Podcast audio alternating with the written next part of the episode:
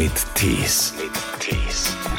Ich vertrete die Polizei als unparteiischer, als Bundesliga-Schiedsrichter und das ist natürlich auch, äh, glaube ich, ein gutes Statement.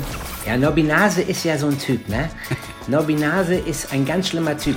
Ich habe damit in der Tat früher immer Probleme gehabt, äh, weil ich nicht wusste, wie geht die Öffentlichkeit damit um, wenn sie davon, davon erfahren, was ich im wahren Leben mache. Ja, und habe ihm dann halt gesagt, du triffst heute eh nicht mehr. Ich meine, triffst die Bude eh nicht. So, und er so, pass, pass mal, äh, kommt noch, so nach dem Motto. Ja, und dann keine fünf Minuten später schießt er ein Tor und sagt, ja, siehst du, und ich musste halt ein bisschen sparsam gucken. Patrick Ittrich führt ein Doppelleben, von dem aber jeder weiß. Er ist Bundesliga-Schiedsrichter und Polizist. Und als erster aktiver Schiedsrichter gibt er einen Blick hinter die Kulissen des Schiri-Berufs in dem Buch Die richtige Entscheidung. Hallo nach Hamburg. Ja, moin und äh, von mir auch Hallo zurück nach Baden-Baden. Sag mal, Polizist und Schiedsrichter, du stehst wohl drauf, nicht gemocht zu werden. Was? Kennst du den Satz? ja, den Satz, den kenne ich, äh, den ich sehr gut, aber ich finde eben genau, das ist irgendwie so das, der falsche Blick in genau in die, in die Richtung. Ich bin ähm, ich liebe beide Berufe und ich mag beide Berufe und ich hätte sie nicht gewählt, wenn sie mir Spaß machen würden. Und ich glaube auch, dass man diesen Blick genau darauf einfach äh, ändern sollte. Ähm, der Polizist ist ja nicht grundsätzlich da, um äh, irgendwas Böses zu machen, sondern um jemandem zu helfen. Und der Schiedsrichter ist da, um Regeln einzuhalten, um das Spiel so gut wie möglich zu machen. Und äh, ja, und das sind zwei tolle Berufe und äh, deswegen habe ich mich auch entschieden, genau vielleicht sogar, äh, weil dieser Satz ja so häufig oder diese Frage so häufig fällt, äh, ja, ein Buch zu schreiben. Was machst du eigentlich? Als Schiedsrichter mit der Liebe zum eigenen Verein? Ich meine, ich weiß, wer, wer ist eigentlich dein Verein? Darfst ja, das, du das überhaupt sagen? Das ist, äh, das ist nein, das darf ich nicht sagen, weil ich habe auch keinen eigenen Verein. Du hast keinen. Zum Glück ist der Mümmelsmannsberger SV nicht in der Bundesliga. Ganz genau. Ich muss es dir aber nochmal sagen, es ist der Mümmelmannsberger SV. Da laufen so viele Hasen rum. Nein, ist nicht in der Bundesliga. Natürlich habe ich als kleines Kind und als Jugendlicher einem Verein meine Daumen gedrückt. Aber ähm, das, glaube ich, geht jedem so, der in der Jugend Fußballer war, der wird irgendeinem Verein die Daumen gedrückt haben. Nur irgendwann bist du halt in einem, äh, in einem äh, ja, wie soll ich sagen, in einem Modus der Unparteilichkeit. Und da ist es völlig klar, dass du dann nicht sagst oder mit irgendeinem Schal durch die Gegend läufst und sagst, ich bin Fan von dem und dem. Ähm, und das macht man noch nicht, weil auch das wieder irgendwann negativ für einen ausgelegt wird oder gegen einen ausgelegt wird. Und deswegen ähm, bleibt man da und sagt, pass auf, ähm, ich bin unparteiisch, ich bin der Schiedsrichter und ich hatte meinen Lieblingsverein, aber jetzt äh, kann ich damit ganz gut auch ohne. Und du hast aber auch wirklich jetzt keinen Lieblingsverein oder schon einen? Nein, habe ich nicht mehr. Du hast also tatsächlich nicht. Nein, habe ich tatsächlich nicht. Ich bin ja Hamburger. In Hamburg gibt es ja zwei große Vereine. Ja. Und äh, ähm, davon hängt jetzt auch ab, und, ob wir weitersprechen. Welchen und, Verein findest du besser? Äh, ja, äh, weder noch sozusagen. das ist mir schon klar. Ähm, ich bin, na selbstverständlich. Ich weiß doch, was ich sagen muss. was passiert eigentlich, wenn du dann den Platz äh, nach dem Spiel verlässt? Du gehst in die Katakomben, in deine Kabine. Wem begegnest du in den nächsten 60 Minuten? Mit wem Kabine? musst du gegebenenfalls sprechen, wenn überhaupt? Ich spreche zunächst mit meinem Assistenten. Das ist das Erste, was passiert. Ja. Im Vorwege klärt man mit dem Beobachter, der ja bei jedem Spiel dabei ist, wann er in die Kabine kommen soll. Also der kommt entweder, wenn ich sage, komm sofort, ich möchte sofort ein Feedback haben, oder mhm. lass mir erstmal 10, 20, 15 Minuten Zeit, ich muss runterkommen, ich muss ja. duschen. Ähm, das spricht man mit dem Beobachter ab. Das ähm, kann man auch im Vorwege natürlich nicht sagen, weil man nie weiß, wie das Spiel wird. Ja. Grundsätzlich bin ich ein Schiedsrichter, der immer gerne sofort Feedback hat. Also ich mag gern sofortiges Feedback ähm, und deswegen ist meistens relativ zügig der Beobachter in der Kabine. Das ist also der Erste in den normalen Fällen, der in die Kabine kommt. Der Schiedsrichter, der Betreuer, der für uns zuständig ist, der schließt uns die Kabine auf und bereitet uns den Weg. Und in der Kabine erstmal mein Team selber, dann der Schiedsrichter, Beobachter und peu à peu im Nachhinein kommt dann mal jemand äh, von, von der Aufnahmeleitung, bringt mir einen Stick rein vom Spiel. Dann kann es mal sein, dass auch Vereinsvertreter reinkommen, die noch eine Idee haben, äh, wie ich hätte besser pfeifen sollen. ja, aber die will man doch nun gar nicht haben. Äh, nee, das stimmt nicht. Nee, ähm, in der Sekunde nicht. Ich meine, wenn das Spiel richtig schlecht gelaufen ist, heißt ja nicht, dass man nicht über irgendwas reden kann. Natürlich ja, hat man mit sich selber zu tun, ja. aber grundsätzlich bin ich einer, der immer gerne redet und immer gerne auch ein Feedback auch von anderer Seite hat, weil ich lerne ja auch dazu. Für dich ist es eine, ja, also zumindest war es in der Vergangenheit mal auch eine ordentliche Doppelbelastung. Auf der einen Seite der Job äh, als Polizist, auf der anderen Seite dann der auch immer weiter aufsteigende Schiedsrichter, der auch immer gefragter wurde. Irgendwann kommen so Situationen, da wird es ein bisschen eng. Wie sieht die Regelung bei deinem Arbeitgeber aus? Ähm, die Regelung sieht so aus, ich arbeite 20 Stunden bei der Polizei. Ich habe jetzt in der Corona-Zeit auf 30 Stunden erhöht, weil okay. ähm, natürlich auch kein Fußball war. Und, ähm, also du hast halbiert dann irgendwann. Mal, ich ne? habe halbiert, ganz genau. Ich habe halbiert und habe dann letztendlich, geht es ja nicht so, das heißt ja nicht, wenn ich halbiere, dass ich dann nie mehr zur Arbeit kommen muss. Äh, äh, trotzdem muss es Absprachen geben zwischen deinem Vorgesetzten, zwischen der Polizeiführung.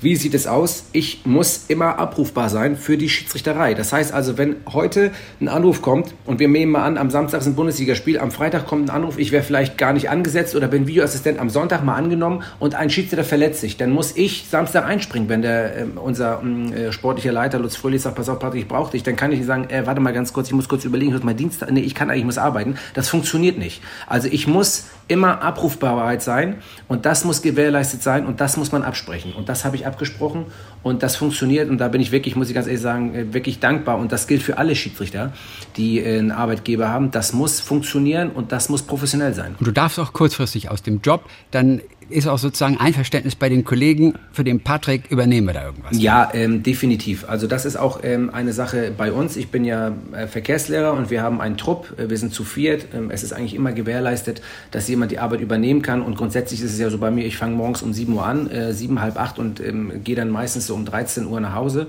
Und äh, in der Zeit bin ich halt an der Schule und ähm, ja, so kurzfristig muss man nicht los in den nächsten zwei Stunden. Das wird nicht passieren, aber sage ich mal im Laufe des Tages, dass man dann los muss. Deswegen ist das immer möglich, dass am nächsten nächsten Tag, wenn ich nicht da sein sollte, das gewährleistet ist, dass trotzdem.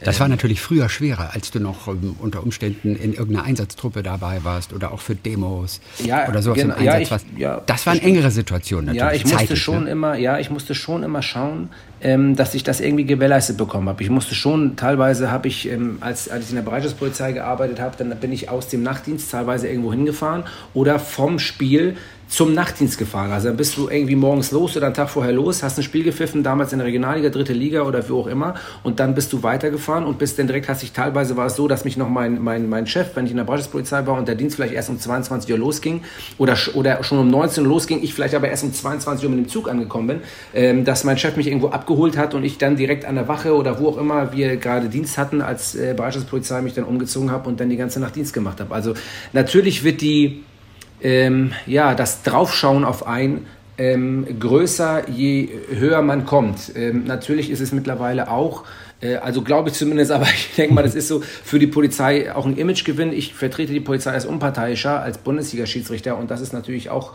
äh, glaube ich, ein gutes Statement, äh, das ich nach draußen tragen kann. Und von daher ist es jetzt okay, aber früher war es hart, bin ich ganz ehrlich. So, Schlusspfiff, 16 Uhr, hier Ruhrgebiet.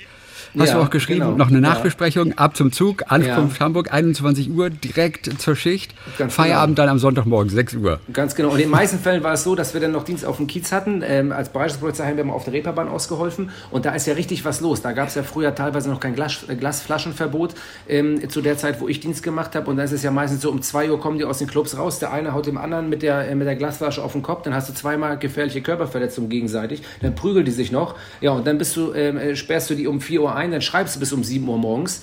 Ähm, das hängt, da hängt ja ein Rattenschwanz dran, auch an Berichte, die man schreiben muss, etc., Absprachen mit der äh, Kriminalpolizei, so, und dann bist du um 8, 9 Uhr zu Hause statt um 7 Uhr. Mhm. Und dann weißt du, was du getan hast. Also deine Tätigkeit bei der Polizei ist als Verkehrslehrer mittlerweile. Ja. Das machst du seit vielen Jahren. Ihr macht das mit Puppentheater. Seid eine Polizeitruppe von ein äh, paar äh, Polizisten, die Puppentheater spielen mit dem Verkehrskasper. Das hat in Hamburg auch richtig Tradition, oder? Jedes Kind kennt den Verkehrskasper, oder? In Hamburg kennt jedes Kind eigentlich den Verkehrskasper und es kennt auch jeder Erwachsene, der mal Kind war, in Hamburg den Verkehrskasper. Das hat eine Riesentradition, den gibt es schon über 75 Jahre und äh, das ist äh, schon cool, wenn man den, äh, die Handpuppe des Kaspers auf der Hand hat und damit die Kinder begeistert. Das ist für mich eine Riesensache. Ich habe damit in der Tat früher immer Probleme gehabt, äh, weil ich nicht wusste, wie geht die Öffentlichkeit damit um, wenn sie davon, davon erfahren, was ich im wahren Leben mache ähm, und dass man dann sozusagen ähm, ja, äh, ich, ja, schon auch auf dem Platz oder im, Nach Nachgang, wenn man ein Spiel nicht so gut geleistet hat oder da kommt der Kasper oder kein Wunder oder was auch immer. Ja, Aber ich gehe da jetzt offensiv mit um, weil das einfach eine tolle Sache ist, weil wir dafür sorgen, mit unserer Präventionsarbeit, dass Kinder nicht verunglücken im Straßenverkehr. Und das ist die Hauptaufgabe, die wir haben und die ist enorm wichtig. Prävention ist nicht messbar, aber trotzdem schreiben wir uns auf die Fahnen und da kann man auch ruhig offensiv mit umgehen. Wie bist denn du überhaupt zum Puppenspiel gekommen? Wann hast du dein Talent dafür entdeckt? Also äh, Talent, also ich bin schon immer sehr, sehr, ähm, wie soll ich sagen, extrovertiert ist vielleicht ein bisschen zu hoch gegriffen, aber ich ähm, ähm, wusste schon immer mit meiner Stimme was anzufangen, sagen wir mal so. Mhm. mhm. Und ähm, ich habe selber vier Töchter, äh, also ich bin kinderaffin, würde ich sagen. Ich, ich, weiß, wie Kinder ticken, äh, wie Kinder, wie Kinder äh, und ich, ich, liebe Kinder. Und ja, habe hospitiert irgendwann mal, als ich äh, raus wollte aus der Bereichspolizei und aus dem Polizeistab und habe dann äh, hospitiert das geht dann zwei Wochen, dass man dann äh, alle, alle ähm, Bereiche der Verkehrserziehung der Dienststelle durchläuft. Ja, und da hat mir auf Anhieb natürlich das Handpuppenspiel irgendwie am besten gefallen. Ich wusste das, da kannst du dich ausleben hinter der Bühne, das ist lustig, da kannst du in eine andere Person schlüpfen, das ist toll, das ist mega. Und äh, ja, und dann habe hab ich irgendwann angefangen, man muss so ein Casting durchlaufen, die Kollegen gucken, kann der das überhaupt? Ja. Und dann lernst du lernst es richtig. Es ist richtiges Handwerk, du musst eine, eine, eine Handpuppe auf die Hand nehmen, musst erstmal wissen, wie bewege ich mich, wie sehe ich aus, ich darf, die, darf nicht abtauchen mit der Handpuppe, da musst du einen Text lernen, da musst du kombinieren zwischen Text und Puppe, dann musst du interagieren mit den Kindern. Also ich sag mal, das dauert ein gutes Jahr, bis man es kann. Und manchmal hast du am Montagmorgen einen Einsatz als Kasperle. Und das eventuell nach einem Wochenende, wo irgendwie vielleicht mal ein Spiel nicht so gut gelaufen ist, mal eine unglückliche Entscheidung, man steht in der Kritik, man ärgert sich natürlich, trägt das noch mit in den Wochenstart an den Montagmorgen. Wie fühlt sich das Puppenspielen dann an? Ähm, ja, es ist manchmal schwierig. Ähm, ähm, Gott sei Dank sind die schlechten Spiele äh, weniger als die guten Spiele. Ja. Das ist äh, ganz angenehm. Aber wenn es dann mal so ist, ist es in der Tat so, dass es dann, es fällt mir manchmal schwer, weil eigentlich jede Puppe ja was Positives hat bei uns. Ja, keine Puppe, die irgendwie auch, auch äh, wenn wir so einen Schurken spielen, äh, dann, dann hat der irgendwo auch was Lustiges an sich. Und das fällt mir dann schon schwer, aber ich kann gut trennen. Ja. In der Zeit bin ich so professionell, dass ich trennen kann und auch den Kindern da kein Vorheul, sondern, sondern meine professionelle Arbeit da mache und auch lache aber das ist dann für den Part. Und dann äh, muss ich auch gucken, dass ich schnell nach Hause komme und mich dann ein bisschen, um dann runterzufahren. Das ist manchmal schwierig. Ich versuche manchmal, auch wenn es möglich ist, auch nach so einem Spiel freizunehmen, wenn es leistbar ist, damit man wirklich mal runterkommt. Mhm. Ähm, aber wenn es nicht geht, dann geht es nicht, weil ich kann nicht sagen, nur weil ich jetzt ein schlechtes Spiel habe, komme ich nicht zur Arbeit. Das, das, ist, das geht nicht. Und das mache ich auch nicht. Wen spielst du überhaupt? Also den Kasper, der bringt am meisten Spaß, aber manchmal darfst du auch der Böse sein. Ich kann mir vorstellen, nach so, einem, nach so einem, so einem schwierigen Wochenende, da ist man lieber der Böse. Da kann man seine ganzen Energien einfach noch viel, viel, viel gehässiger raushauen, oder? Ja, Nobinase ist ja so ein Typ, ne? Nobinase ist ein ganz schlimmer Typ. Der zaubert auch den Kindern seine Lieblingsschokolade auf den Schoß. Also der, ja, und natürlich ist es keine Schokolade und dann klaut er den Farbeimer von R.W. Pinselmann. Das ist schon cool, ne, wenn man noch ein bisschen Gas geben kann. Also, äh, das ist eine tolle Sache und ähm, ich spiele alle Puppen gerne, aber ähm, ich habe im Endeffekt spiele ich am meisten den Kasper. Das ist auch manchmal eine Konstellation, wenn du neue Kollegen bekommst, die trauen sich dann nicht, den Kasper zu spielen, weil das so eine große Institution ist, obwohl es gar nicht letztendlich die wichtigste, es ist nicht so die wichtigste Puppe, aber viele sehen sie als die wichtigste Puppe. Ähm, ich spiele meistens den Kasper, aber so Norbert Nase oder so ein Ronny Rasant zu spielen, die immer durch die Kasperstadt rasen, ohne Rücksicht auf Verluste, äh, das ist auch mal ganz interessant. Eines der spannendsten Kapitel, das ist ja die Sprache auf dem Platz. Ja. Wie gehe ich mit den Spielern um? Wie nah, wie locker darf man sein? Auch da hast du natürlich deine jahrelange Erfahrung und hast auch so einen ganz guten Draht zu den Spielern, die du oft natürlich jahrelang kennst. Generell, wie locker darf man sein? Sag mal Zuckerbrot und Peitsche. Ähm, deswegen ist es bei mir ähm, eigentlich jemand, der sehr kommunikativ ist, aber wenn es nicht geht, dann geht es nicht. Und dann äh, kann ich umschwenken. Auf jeden Fall brauchst du Fingerspitzengefühl, denn es ist fast immer emotional. Und selten ist der gegnerische Spieler, beziehungsweise der Spieler, einer der 22 da auf dem Platz, natürlich höflich, so ein Satz, hast du geschrieben in dem Buch wie, könnten Sie mir bitte sagen, was ich da gerade falsch gemacht habe, Edrich? Ich verstehe das nicht. Den ja, hast du noch nie gehört. Nee, den habe ich, den ich selten gehört. Das ist schon mal, kommt natürlich auch vor, dass man mich sieht, aber da, ich sag mal, diese Höflichkeitsformeln, äh, die sind selten. Äh, das wird dann mit Nachdruck gesagt und das ist schon äh, dann eine andere Art und Weise der Kommunikation. Aber, ähm, äh, aber das fällt natürlich schon. Und wie gesagt, Fingerspitzengefühl ist auch immer so ein Thema. Ähm, das wird sehr gerne angewandt, aber Fingerspitzengefühl wollen ja immer nur die einfordern, die es nicht bekommen. Und Fingerspitzengefühl ist auch immer so ein bisschen der Ruf nach Regelbruch. Mhm. Weil äh, dann hast du eine gelbe Karte und dann musst du eigentlich gelb-rot geben und dann gibst du auch eine gelb-rote Karte, weil es völlig klar im Regelwerk ist und dann heißt es, ach, der hat kein Fingerspitzengefühl bewiesen. Mhm. Aber eigentlich will man mit, dass ich damit die Regel breche. Was das bedeutet, ähm, und das viele auch nicht wissen, ich mache damit einen Fehler und habe damit sozusagen in meiner Beurteilung, auch nach innen natürlich eine schlechtere Beurteilung und kann nicht einfach nur weil einige Fingerspitzengefühl einfordern, die Regel brechen. Ich habe ja auch eine Verantwortung den Amateurfußballern, den Amateurschiedsrichtern gegenüber und kann nicht machen, was ich will in der Bundesliga. Insofern ist das immer ein ganz, ganz schwieriger Ausdruck. Jeder weiß, was er damit meint, aber Regelbruch dürfen wir nicht tun. Es wird trotzdem geduzt in der Regel, ne? Du duzt die Spieler? Ich tue grundsätzlich die Spieler, ähm, wenn ich, ich bin ja lange dabei, deswegen und ich weiß, bei wem ich es machen kann und bei wem nicht. Man kennt sich. Ja. Und ein einziges Mal wollte einer nicht geduzt werden. ja, das stimmt. Wer war das eigentlich? Äh, das darf ich dir nicht sagen. Also- Äh, Ich weiß es auch gar nicht mehr, es ist zu lange her. Auf jeden, Fall, auf jeden Fall, er sagte zu dir, Entschuldigung, kennen wir uns? Ja, äh, äh, ganz genau. Und das, ähm, das war auch, glaube ich, äh, ich glaube, es war auch in der dritten Liga. Ich weiß aber wirklich nicht mehr ganz genau, welcher Spieler das war. Ja. Ähm, und äh, ja, das ist natürlich dann, ähm, das kann natürlich auch provokant sein. Vielleicht mochte er mich auch von vornherein nicht als Spielleiter. Das ist auch völlig okay. Und dann, äh, ja, dann äh, guckst du vielleicht eine Sekunde sparsam und denkst, ja, okay, dann, dann, dann ist das so. Und dann wird das natürlich akzeptiert. Ich kann ja nicht erwarten, dass, ich, dass, dass jeder das gut findet. Ist ein Bundesligaspiel schwieriger zu pfeifen als ein Oberligaspiel zum Beispiel? Ähm, jein. Ähm, Schöne, klare Antwort. Ja, äh, richtig. Die Aufmerksamkeit in der Bundesliga ist natürlich enorm hoch und der Fehler, der gemacht wird, ist natürlich auch enorm medial, wird enorm medial aufbereitet und natürlich ist die Schnelligkeit eine andere. Du musst, du musst präsenter sein. Das ist schon schwieriger grundsätzlich.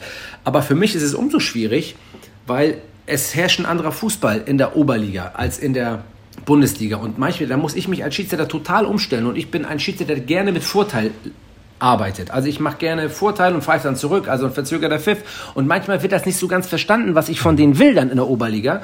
Und dann ähm, ähm, kommt Unmut auf. Du kannst also auch in der Oberliga als Bundesliga-Schiedsrichter ganz schön auf die Nase fallen. Ähm, mit deiner Art und Weise der Spielleiter. Da muss man sich umstellen. Aber ähm, grundsätzlich ist es für mich einfacher. Ich muss ganz ehrlich sagen, ich bin auch sehr froh, manchmal in der Oberliga zu pfeifen. Und äh, ich hoffe auch, dass vielleicht sogar ein paar Spieler oder Vereine froh sind, wenn ich da mal da bin. Es ist für mich einfach ein schönes Gefühl, im Amateurfußball zu pfeifen. Es gibt auch eine wunderbare Situation, auch einfach mal zu zeigen, was da so alles besprochen wird zwischen Schiedsrichter und Spieler. Das war in der zweiten Liga. Da gab es eine Unterbrechung und äh, Köln hat gespielt mit Tirode. Ja. Und der hatte in den Wochen zuvor Tore am Fließband geschossen. Und dann hast du aber zu ihm gesagt, Du, heute triffst du eh nicht mehr, so nach dem Motto. Und da will man sich, ich kenne ihn halt schon ganz, ganz lange. Ne? Ich habe mit ihm auch abgesprochen, dass das alles so veröffentlicht werden darf. Das fand er auch, fand er auch gut. Und äh, ja, und habe ihm dann halt gesagt, ja, du triffst heute eh nicht mehr. Ich meine, du triffst die Bude eh nicht. So, und er so, pass, pass mal, äh, kommt noch, so nach dem Motto. Ja, und dann keine fünf Minuten später schießt er ein Tor und sagt, ja, siehst du, und ich musste halt ein bisschen sparsam gucken. Ne? Also das ist so, äh, ähm, man hat mit einigen Spielern, äh, die man kennt, äh, tauscht man sich manchmal auch auf lustige Art und Weise. Auch das lockert natürlich auch die Situation ein bisschen auf. Und nichtsdestotrotz, wenn dieser Spieler beim nächsten Mal einen Foul macht, das ist gelbwürdig, kriegt er gelb. natürlich, klar. Ende und aus. Ja. Sag mal, der, der Tirode ist jetzt, glaube ich, so 32. Der ist jetzt gerade zu meinem Verein gewechselt. Ist das dein Verein? Ja, taugt, taugt er noch irgendwie? Bringt er uns noch weiter, der Tirode? Ähm, das kann ich nicht beurteilen. Ich habe am Samstag den HSV im Freundschaftsspiel gepfiffen. Ähm, Am Samstag, gegen Randers, Randers FC, ganz Gott. genau. Ah, Da hast du gepfiffen, ey. Da das habe ich war ja wieder eine. Pleite für uns, du. Ja, ich habe auch das Spiel am Donnerstag gegen äh, den dänischen Meister, habe ich auch gepfiffen. Hast du auch gepfiffen? Ähm, ich habe also mir einen äh, Eindruck machen können vom HSV, aber ich bin nicht der Trainer und ich bin auch kein Fan und deswegen kann ich dazu auch keine Meinung abgeben. Ich kann nur sagen, Terrott hat nicht gespielt am, Donner am, Son- am Samstag. Nein, ich weiß. Also das weiß ich ja auch immer. Also das musst du mir nicht sagen. Das weiß ich ja, auch. das habe ich mir gedacht. Wenn du so ein großer Sympathisant bist, das ist doch wunderbar. Es gibt, um noch einmal so auf Gespräche so auch am, am Rande des Spielfelds zu kommen, es gibt so eine Situation, beispielsweise hast du äh, geschrieben, bei Freistößen in der Nähe der Trainerbank. Da wird irgendwie automatisch gleich mehr geplaudert, oder? Was wird da alles geredet? Naja, also es ist natürlich so, in der, Trainer, nee, in der Trainerbank ist die Entscheidung näher für die komplette Bank. Und jeder weiß natürlich in dem Moment alles besser. Und, ähm, äh, und das kann natürlich auch mal sein, dass eine Einwurfentscheidung, wenn 15 Beine dazwischen sind, eine Einwurfentscheidung auch mal falsch gesehen wird. Und dann ist man natürlich im Unrecht, als äh, fühlt man sich im Unrecht als Trainer, äh, der das dann sieht. Und dann kann es natürlich auch schon ein bisschen emotionaler werden an der Seite. Aber deswegen muss man da auch ein bisschen mit Gespür rangehen an die ganze Situation und sein Ermessen so ausnutzen, dass es funktioniert. Man kann sich auch mal unterhalten in der Ruhe. Ne? Ich habe auch schon mal eine Situation gehabt, da kam es zu einem bösen Foulspiel und das ist natürlich klar, wenn vor der Bank der eigene Spieler, sage ich mal, umgesetzt wird, aber gelbwürdig, dann fordern natürlich alle rot, ist ja logisch. Die springen auf und schreien rum und dann musst du halt versuchen, in dem Moment den richtigen Wortlaut zu finden, um alle wieder zu beruhigen. Du kannst ja nicht mit der gelben Karte durch die Gegend äh, äh, äh, würfeln, weil man soll ja auch nicht mit Kanonen auf Spatzen schießen. Wir haben uns schon darauf festgelegt, dass wirklich bei, bei, bei schlechtem, unsportlichem Verhalten gibt es Gelb. Da haben wir uns darauf festgelegt und das ist auch gut so. Aber ähm, man muss auch die richtigen Worte finden, wenn man es kann und wenn sie angenommen werden, um die Sache wieder zu beruhigen. Und das, das klappt, ganz gut in den meisten Fällen, aber nicht immer. Bei welcher Begegnung mit einem Trainer am Spielfeldrand gab es die meiste Reibung? Ähm, das ist wieder so eine Frage, die ich natürlich schwer beantworten kann. Wie du merkst, ich weiche aus. Ähm, da ich natürlich nicht über andere spreche, weil ich das grundsätzlich nicht mache. Also es ist von mir so eine, so eine ja, ich, ich finde, das ist fair einfach nur gegenüber. Aber manchmal war es natürlich auch zu sehen. Also auch ja, in, manchmal in der ist es Kamera. zu sehen. Also kann man Ich auch dann gar nicht werde- leugnen. Das kann man nicht leugnen, ganz genau, richtig. Aber wenn man explizit von irgendeinem spricht, dann benennt man einen und der bleibt im Gedächtnis. Und das möchte ich einfach nicht. Das Na gut, dann frage ich gleich meinen Videoassistenten, der wird irgendeinen raussuchen. Der wird einen raussuchen und der kann das gerne machen. Gesehen haben es wahrscheinlich viele, aber ich werde es nicht thematisieren. Du wirst natürlich verfolgt auf Schritt und Tritt und die Kamera ist auch immer dabei und natürlich wird jede Entscheidung bewertet von, von Millionen Augen. Manchmal sind Zeitlupen im Fernsehen, die du auch manchmal zu sehen bekommst natürlich, auch wenn du eine Entscheidung überprüfst am Bildschirm dort, am Spielfeldrand, aber eben auch alle anderen sehen das im Fernsehen zu Hause. Sind Zeitlupen ein Segen oder ein Fluch eher? Ah, das ist eine sehr, sehr gute Frage. Das ist ein ganz, ganz tolles Thema, mit dem ich mich schon lange beschäftige. Eine Zeitlupe ist ja eine extreme Verlangsamung der Realgeschwindigkeit. Und die meisten Menschen denken, wenn sie die Zeitlupe sehen, sehen sie äh, die Realgeschwindigkeit. Und das ist eben falsch. Eine Zeitlupe suggeriert etwas, was im Normalablauf gar nicht so schlimm ist und gar nicht so doll ist. Und das ist ein Problem, weil wir durch, der, durch die Kraft der Bilder äh, bei dem Videoassistenten manchmal nicht drum kommen, eine Sache zu pfeifen, die man vielleicht vorher gar nicht so gepfiffen hätte, weil sie einfach da ist und deutlicher durch super Slow-Mo gezeigt wird. Und das ist ein Problem, das ich für meine Spielleitung ein wenig sehe. Ich will damit sagen, wenn ich als Spielleiter, der in die Bundesliga aufgestiegen ist, und das gilt auch für alle anderen, eine Qualifikation bewiesen hat, diese Spiele zu pfeifen, dann habe ich auch eine gewisse Ahnung vom Fußball, meines Erachtens. Andere meinen das vielleicht anders, aber ich bilde mir das jetzt mal ein, sonst wäre ich da nicht gelandet. Und wenn es dann eine Zweikampfsituation gibt, wo man einfach sagt, das Foulspiel ist nicht ursächlich für den Fall, dann beurteile ich das nach meinem besten Wissen und Gewissen. Und wenn ich dann ähm, mir die Situation auch mal ansehe in der Superstomo, sehe, es kommt zu einer Berührung oder zu einem leichten Tritt, dann kann ich diesen Tritt natürlich nicht wegdiskutieren. Ja. Und das ist die Schwierigkeit in der Kombination zwischen Realbild und Zeitlupe. Die Zeitlupe ist enorm wichtig fürs Trefferbild bei roten Karten, bei äh, schweren, also bei Tätlichkeiten. Aber gerade bei ro roten Karten ist das Trefferbild und die Zeitlupe enorm wichtig, dass man weiß, wer wo getroffen hat. Aber wenn man wenn es zu einem Foulspiel oder zu einem Zweikampfverhalten kommt, einem ganz normalen, und da wird ein bisschen gestriffen und man sieht eine kleine Berührung und alle schreien auf, ist doch ein klares Foul, hier muss gepfiffen werden, dann ist das nicht immer korrekt. Man darf sich nicht täuschen lassen. Deswegen ist Fluch oder Segen in der Tat eigentlich ein ganz guter Ausdruck. Aber es ist interessant. Ich glaube, viele werden das vielleicht auch in Zukunft etwas anders beurteilen, dass eine Zeitlupe manchmal eine Aktion eher verfälscht, als dass sie sie klärt. Ne? Definitiv. Spiele ohne Publikum werden uns unter Umständen noch länger begleiten. Die sogenannten Geisterspiele. Du sagst, Geisterspiele sind schwieriger zu pfeifen. Warum? Ja, weil man sich ähm, ähm, umstellen muss und weil es auch in der Tat ein anderes Spielerverhalten schon zu sehen ist.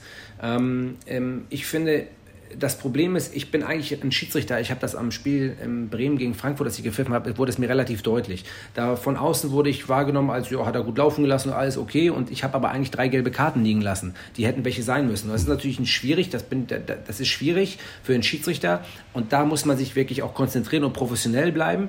Wenn da jemand gefault wird und was eigentlich eine gelbe Karte ist, der aber sofort wieder aufsteht, am besten noch ein Mitspieler kommt, war doch nicht so schlimm und die wollen sofort weiterspielen. Und du denkst als Schiedsrichter, ey Mann, ich muss hier, ich muss hier unterbrechen und verwahren.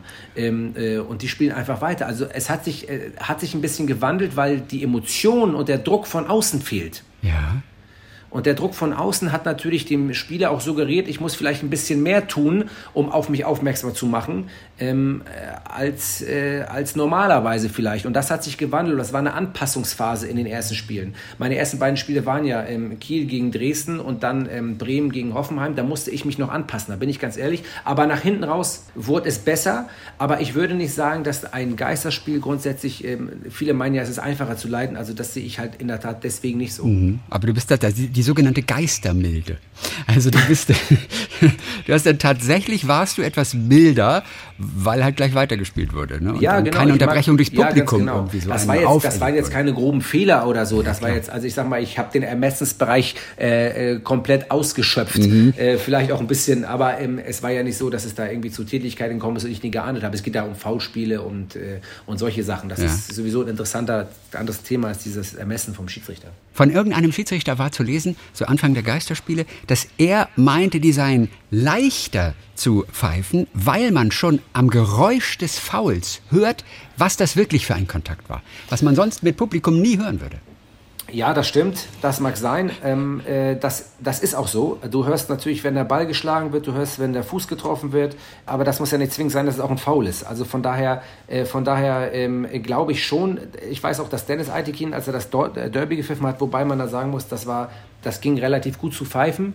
Ähm, er musste keine schwierigen Entscheidungen treffen. Und natürlich hast du zehn, äh, vielleicht am Anfang, weil kein Publikum, es war kein Druck von außen so extrem ist, hast du vielleicht schon äh, auf deiner Puls oder zehn Schläge weniger. Was auch die enorme Schwierigkeit noch zudem ist, du musst dich halt ständig hoch, wenn das Spiel verflacht, sage ich mal, und von außen kein, keine Stimmung ist, dann musst du die Konzentration hochhalten. Du musst dich ständig auf 100 Prozent halten. Dazu musst du dein Team mit ins Boot nehmen. Die müssen von außen sagen, dass man, dass man weiterhin äh, konzentriert bleiben muss. Man muss sich ja selber sagen, man muss mal seine imaginäre Liste, die ich habe, durchgehen. Komm, pass weiterhin darauf auf, weil jede Sekunde hier irgendwas passieren kann. Und das Spiel ist zwar ohne Fans im Stadion, aber Millionen gucken es, äh, teilweise in ganz Europa, die Bundesliga, weil wir nun angefangen haben. Und dieser Verantwortung auch dessen, dass es um Punkte geht und um Meisterschaften und um Abschied, der Verantwortung ist man sich bewusst gewesen und bin ich mir bewusst gewesen. Und deswegen ist auch die Hochhaltung und Konzentration auch ein, ein enormes, ähm, ja, ähm, ja, enorme Schwierigkeit gewesen, das auch äh, voll auszuschöpfen. Mit welcher Stimmungslage gehst du in ein solches Spiel? Ein, zwei Stunden vor Bundesligaspiel, großes Bundesligaspiel, ausverkauftes Stadion. Wie geht es dir in diesem Augenblick? Wie beschreibst du deine Gemütslage? Ähm, das kommt an, wie ich mich körperlich fühle. Grundsätzlich bin ich positiv. Also ich freue mich auf jedes Spiel, egal ob 10.000 im Stadion oder 80.000. Ich freue mich auf jedes Spiel. Natürlich weiß man, umso, äh, sag ich mal, wichtiger ein Spiel, äh, desto leichter also etwas angespannter ist man schon, das kann man ja nicht verhehlen, ist doch logisch. Aber es ist nicht so, dass ich jetzt äh, mit zitternden Knie die, die Hotellobby betrete. Ähm, ich bin, ich freue mich, ich versuche mir immer positiv zu sagen, das ist ein tolles Spiel, danke, dass du das leiten darfst und äh, ich bin froh darüber, weil das ist ein Privileg und ich freue mich auf jedes Spiel. Aber je näher es zu Spielbeginn kommt, auch noch auf der Fahrt ins Stadion, mit dem Schiedsrichterbetreuer, auch noch in der Kabine in Teilen. Ähm, da ist aber jeder unterschiedlich. Bei mir ist es so, je näher es zum Spiel geht, desto konzentrierter werde ich. Und wenn es wirklich, sage ich mal, in die Phase der Vorbereitung geht, wo ich dann auch meine Übung mache, bevor es rausgeht zum Warmlaufen, da schalte ich auf Komplettmodus und auf volle Konzentration. Davor will ich mir, weil wenn ich die ganze Zeit angespannt wäre, dann nehme ich mir ein Stück meiner Konzentration, die ich noch brauche. Das ist zumindest bei mir so. Und deswegen versuche ich das nach hinten zu schieben und diese Konzentration irgendwann und diese Anspannung, die positive Anspannung, die man braucht, so weit wie möglich nach hinten zu schieben, um ähm, ja, äh, davon zu zehren auch. Als Assistent ist man vermutlich etwas weniger angespannt, oder? Als, als Hauptschiedsrichter. Nee, das äh, ganz und gar nicht. Nee. Weil äh, man hat eine, die, das ist auch ein lang und verkannter äh, Gedanke von vielen gewesen, ja, die Assistenten sind Beiwerk oder so, die sind halt nur dabei. Der Assistent ist ein extrem, extrem wichtiger Teamplayer, weil er mich nicht nur mit Abseitsentscheidungen, die ja extrem schwer zu treffen sind mittlerweile, mhm. unterstützt, sondern einfach auch als Teamplayer mir sagen muss, teilweise ist man befreundet, ist man schon lange dabei, was ich richtig, was ich falsch mache, wie ich mich bewege, wie ich mit Spielern spreche. All das hat ein guter Assistent auch mit auf dem Kasten. Mhm. Man muss Foulspiele links beurteilen, wie so ein Chamäleon gucken auf der rechten Seite die Passabgabe im Auge haben. Äh, ist im Abseits? Ein extrem komplexer Job äh, und extrem mittlerweile auch an athletische Anforderungen gebunden. Also der Assistent der heutigen Zeit ähm, ist äh, ein Tausendsasser und ähm, ist, ist definitiv genauso angespannt und genauso positiv aufgeregt okay. wie ich vor so einem Spiel. Und entscheidet auch mit über gelbe Karten. Ne? Der sagt dir dann auch unter Umständen, das ist eine gelbe Karte. Ja, na klar. Also ich sag mal, manchmal gibt es Situationen, die äh, jemand aus der anderen Perspektive besser beurteilen kann als, als ich oder aus dem Rücken heraus. Oder ich gucke auf die Füße, er guckt nach oben, dann ist die Hand im Gesicht oder es wird geschlagen oder ein, ein Wischer im Gesicht. Äh, natürlich brauche ich da die Unterstützung von meinem Assistenten und die ist auch gewollt. Am Ende treffe ich die Entscheidung. Wenn ich der Meinung bin, nein, das hat mir nicht gereicht für Gelb, dann wird die gelbe Karte weggelassen. Aber ich erwarte von meinem äh, Assistenten, dass er mir hilft. Du hast auch geschrieben in deinem Buch über diesen einen Samstagnachmittag, November 2011, Köln-Mainz. Da warst du Assistent äh, von Babak Rafati, den ihr dann vor dem Spiel gefunden habt, weil er ja einen Selbstmordversuch dort unternommen hat. Du warst einer derjenigen, die mit erster Hilfe letztendlich ihm das Leben gerettet haben. Dem geht's heute aber ganz gut, oder? Das weiß ich nicht. Ach so, weil er, ich glaube, soweit ich das mitbekommen habe, er, er, hält Vorträge und sowas und macht irgendwie Coaching und so. Ähm ja, also ich gehe davon aus, das, was ich mitbekomme, ich habe mich natürlich irgendwann von dem Thema gelöst, logischerweise. Ähm, ähm, ähm und ist nicht so, dass ich mich da jetzt ähm, ähm, drauf stürze und mir jedes Wochenende Zeitungsberichte angucke und mich informiere, wie es, wie es Baba Grafati geht, weil ich mich von dem Thema gelöst habe. Und deswegen, aber ich gehe davon aus, dass es ihm gut geht und das freue ich mich. Ich freue mich auch riesig darüber, dass es ihm gut geht, weil äh, ja, das war eine schlimme Situation für uns alle und deswegen bin ich da froh, dass es am Ende so ausgegangen ist. Wie sehr musstest du diesen Nachmittag verarbeiten für dich und wie lange hat es gedauert? Das kann ich nicht, das kann ich nicht ähm, äh, in einem Zeitraum fassen. Man mhm. versucht sich ja manchmal einzureden, dass man an sowas nicht mehr denkt. Mhm. Oder ähm, also auch eine gewisse Zeit danach. Ähm, ähm ich, wir sind ja, dann ging es nicht nur um uns beiden Assistenten, sondern noch ein weiterer Schiedsrichterassistent, der ähm, mit ähm, im Boot ist. Er war nicht dabei und man versucht sich manchmal einzureden, dass äh, einen das nicht mehr interessiert, äh, das lässt einen kalt ähm, ähm, ähm, das juckt mich nicht mehr, das redet man sich ein, weil man sich vielleicht selber schützen möchte. Aber konkret ist natürlich dieses, dieses Thema mich immer begleiten in meinem Leben. Ähm, das, das ist in, in der Öffentlichkeit gewesen äh, und das ist natürlich äh, das, was äh, dann umso mehr an einem knabbert, sage ich mal, ähm, weil alle es mitbekommen haben. Es gibt aber so viele Helfer von Polizei und Feuerwehr, ich kenne es nur selber, ich habe nur auch selber viele viele Einsätze solcher Art auch gehabt, aber du kannst dann halt so einen emotionalen Vorhang abbilden. Du weißt, was auf dich zukommt, du kannst das trennen. Ähm, das kannst du aber nicht, wenn, wenn ich mal, ein, ein, ein, ein Freund bzw. ein guter Bekannter unerwartet ähm, ähm, vor einem liegt, dann, äh, kann man das, dann kann man das nicht mehr trennen. Und deswegen muss man da auch ähm, dem Helfer immer helfen. Das ist das, was oft vergessen wird. Und deswegen habe ich das auch in meinem Buch erwähnt. Wer hilft dem Helfer mhm. und äh, wie kann man ähm, äh, aus solchen Situationen lernen? Ähm, ich bin kein, ich finde immer, dass man, man, äh, man sollte seine Kompetenzen auch nicht überschreiten. Ich bin kein, kein Psychologe, kein Psychiater. Ich habe was erlebt und ähm, kann es erklären, aber ich kann nicht darüber urteilen und kann auch keinem irgendwelche Hilfestellung geben, denn ich habe das nicht gelernt. Aber ich habe das, was ich dort ähm, erlebt habe, ähm, ähm, ja, logischerweise irgendwann verarbeiten müssen. Und äh, da haben mir aber in erster Linie äh, Freunde und Bekannte geholfen mhm. und natürlich auch die daran Beteiligten. Ähm, aber ich habe im Vorwege mir auch Hilfe geholt, äh, damit ich sozusagen auf dem Papier stehe, damit man merkt, okay, alles klar, da war was. Und ähm, wenn irgendwas sich ändert im Gemütsverhalten, dann äh, kann, man, ähm, ja, kann man helfen. Mhm. Ähm, und ähm, wie lang genau konkret das gewesen ist, weiß ich nicht. Aber ich kann heute auf jeden Fall sagen, äh, dass das schon lange abgearbeitet ist bei mir. Welche Erinnerung hast du an dein erstes Spiel als Hauptschiedsrichter? Das war dann 2016, glaube ich. Wolfsburg gegen Ingolstadt. Was erinnerst du davon noch? Vom Bundesligaspiel oder mein erstes Spiel überhaupt als Schiedsrichter? Oder ich weiß nicht, das war der, der, der Februar 2016, ja. Wolfsburg-Ingolstadt. Genau. Da warst du, glaube ich, zum ersten Mal Hauptschiedsrichter. Ja, ne? da erinnere ich eigentlich noch alles. Sie haben also ein besonderer Tag dann auch. Nein, besondere Verantwortung, doch mal wieder ein besonderer Druck. Ja, definitiv. Also da merkt man schon, da ist man angespannt. Das kann mir keiner erzählen, dass man vom ersten Bundesligaspiel nicht angespannt ist. Aber ich habe mich natürlich riesig gefreut. Du wartest auf endlich, wann, wann kriege ich mein erstes Spiel? Wenn du weißt, du bist aufgestiegen, bist offiziell auf der Liste der Bundesliga-Schiedsrichter, dann sehnst du den Tag herbei, wann du dein erstes Spiel hast. Und da freust du dich drauf. Aber du merkst dann irgendwann, ui, ups, alles ein bisschen größer hier, ähm, ein bisschen mehr Kameras, ähm, äh, mehr, mehr Journalisten, mehr, äh, mehr Zuschauer, was auch immer. Also das ist schon ähm, äh, schon äh, toll. Und äh, ich habe das große Glück gehabt, wirklich. Ähm, manchmal kann man sich das ja auch erarbeiten, aber ich, man hat auch Glück, äh, dass dieses Spiel so hervorragend lief. Also es lief wirklich, wirklich gut. Und deswegen, äh, ich zehre von solchen Momenten und ich äh, halte mir die positiven Momente immer mehr in Erinnerung als die negativen, sonst könntest du den Job auch nicht mehr machen.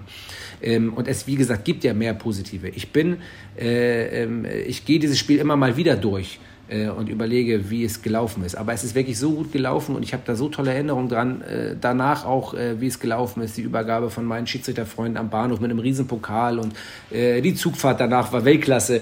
Ähm, und auch äh, das Spiel selber war toll. Man hat Zurufe bekommen von der Tribüne, ähm, von Journalisten und hat Schulterklopfer bekommen, die einem Schiedsrichter immer mal auch zwischendurch bei nicht so guten Spielen oder auch einfach bei normalen Spielen einfach auch mal gut tun. Was war denn das für ein Pokal?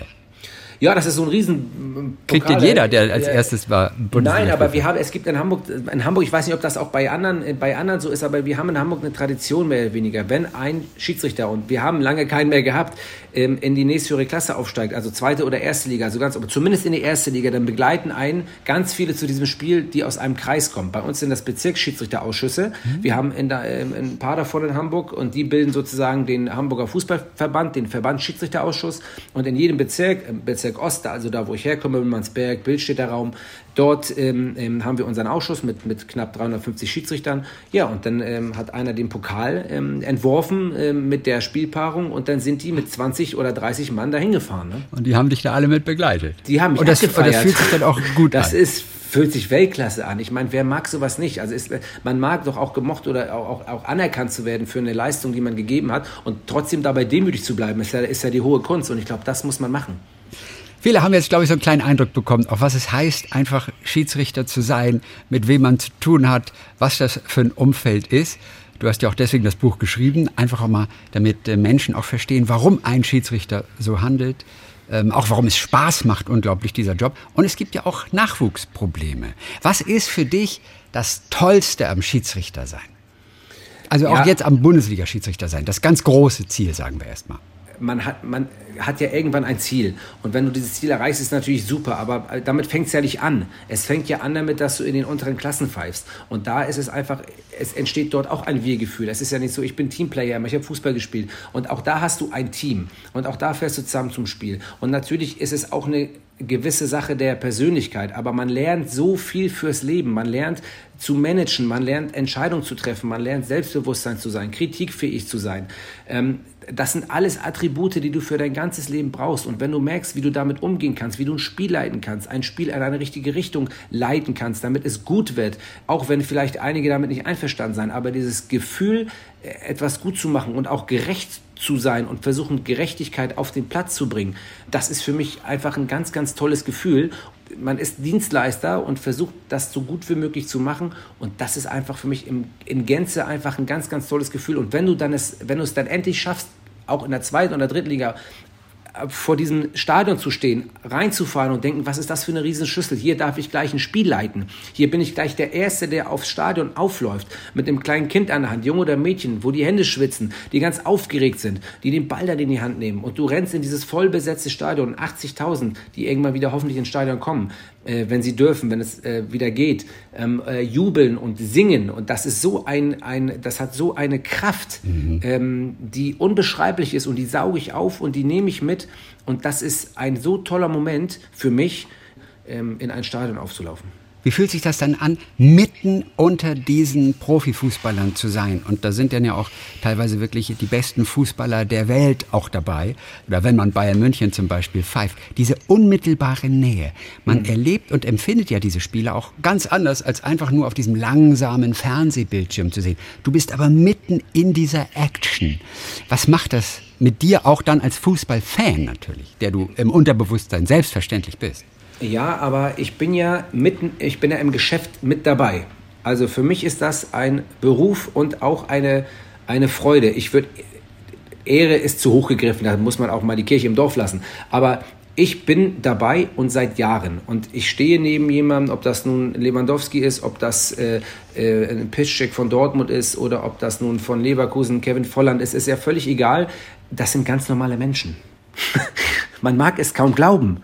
Es sind normale Menschen. Die spielen halt nur ein bisschen besser Fußball. Die spielen halt Fußball und können das gut und natürlich stehen sie extrem in der Öffentlichkeit. Aber für mich, für mich ist das gleich. Ich behandle die gleich und versuche mit meiner Art mit denen zu sprechen. Und es ist einfach ein tolles Gefühl, da stehen zu dürfen.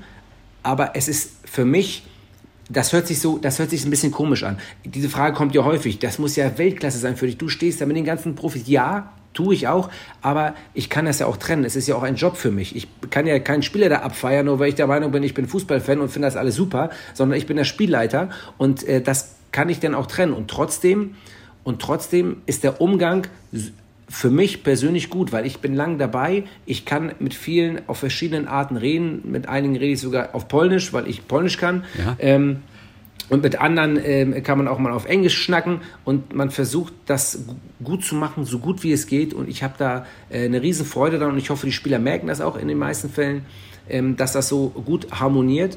Und deswegen ähm, ist das für mich leider, leider hört sich komisch an, nichts mehr Besonderes und trotzdem wiederum doch was Besonderes. Ja. Mir kam der Gedanke nur, weil ich, und ich weiß nicht mehr, wer es war, aber das ist vor, vor zehn Jahren, habe ich mal mit einem Schiedsrichter, der dann aufhörte, habe ich gesprochen, Bundesliga-Schiedsrichter. Und, ja. und der sagte einfach, seine Motivation war, weil er es als Fußballer nicht schaffen konnte ins Stadion. Deswegen ist er Schiedsrichter geworden. Und jetzt zwischen denen, und ich weiß nicht, wer da noch spielte, irgendwie Van Basten oder sowas, mhm. über den unterhielten wir uns damals. Und da sagte er, zwischen denen dabei zu sein, das war für mich die Möglichkeit, so dicht dran zu sein, wie es nur geht. Und das fühlt sich toll an. Ja, definitiv. Ja, das ist auch ein tolles Gefühl, aber ich bin jetzt, man muss auch, wie gesagt, es sind ganz normale Menschen, mit denen man sich dann auch auf einer ganz normalen Ebene auch mal unterhält. Es ist ja nicht so, so man trifft sich auch manchmal im Kabinengang, davor, danach, manchmal ist die Kabine von der Mannschaft gegenüber, dann geht man natürlich mal nach draußen, dann unterhält man sich auch, wenn man lang dabei ist. Das ist für mich ein ganz normaler Umgang. Äh, für andere wäre es das Größte der Welt, denjenigen mal so nah zu treffen, das weiß ich auch. Ähm, äh, aber es ist halt auch ein Job. Wer organisiert eigentlich deine Reisen und deine Hotels? Du bist ja wahrscheinlich dein eigener Unternehmer. Dort. Ja, Wer organisiert richtig. das alles? Also wir haben beim DFB ein eigenes Reisebüro. Ja und eine sozusagen administrative Abteilung. Mhm. Äh, und dort ähm, wird das organisiert. Wir ähm, erhalten irgendwann den Spielauftrag äh, vorläufig und dann kümmern wir uns um die Reise und dann sprechen wir das ab ähm, mit unserer Administration, ähm, ob wir mit Bahn, äh, Auto oder mit dem Flugzeug fliegen. Äh, und dann wird für uns das Hotelzimmer gebucht. Die Hotelzimmer sind grundsätzlich äh, im Vorwege schon festgelegt. Also vor der Saison sind alle Hotels festgelegt und dann sind nur die Namen irgendwann wenn dem Hotel genannt. Äh, natürlich immer noch unter, unter Geheimhaltung, weil es ja erst zwei Tage vorher bekannt wird, mhm. wer pfeift. Mittlerweile ein Tag durch die Corona. Situation. Du weißt es aber schon viel eher? Ich weiß es schon ein paar Tage eher, mhm. ganz genau, ähm, weil man muss ja organisieren, man muss ja reisen, ja, man muss natürlich. ja ein bisschen planen. Also ein Tag vorher wäre wirklich ein bisschen knapp, aber die Öffentlichkeit weiß es halt nicht vorher und so äh, läuft das Ganze ab. Dann sprechen wir mit meinem Team ab, wann wollen wir los, äh, welchen Flieger wollen wir nehmen oder welche Bahn äh, wollen wir nehmen ähm, und halt eigentlich normalerweise immer einen Tag vorher. Das ist jetzt alles ein bisschen anders, äh, kann man auch nachlesen, aber es ist ja auch, einige haben ja auch ein Interview gegeben, äh, einige Schiedsrichter und da kann man auch nachlesen, wie, die, wie es jetzt gerade abläuft, auch mit der Regionalität, ähm, die ein bisschen ähm, mehr in den Vordergrund kommt ähm, in den Ansetzungen, aber so äh, läuft das ab. Also beim DFB ähm, wird uns geholfen. Patrick Ittrich hat mit großer Leidenschaft darüber geschrieben, was das Schiedsrichtersein für ihn bedeutet. Vielleicht ist der ein oder andere motiviert, denn die Vereine suchen ja Schiedsrichter händeringend. Vielleicht ist auch mal zu probieren, äh, den Schiedsrichterjob zu lernen. Und vielleicht hilft auch noch hier ein Zitat von einem deiner befreundeten Schiedsrichterkollegen. Hast ja auch aufgeschrieben. Es ist leichter, hat der gesagt, vor 80.000 Fans einen Strafstoß zu pfeifen, als zu Hause zu entscheiden, ob es Nudeln oder Pizza gibt. Dann Dankeschön für heute und viele Grüße nach Hamburg. Vielen Dank, auf Wiederhören und danke fürs Gespräch. Tschüss. Talk mit Tees.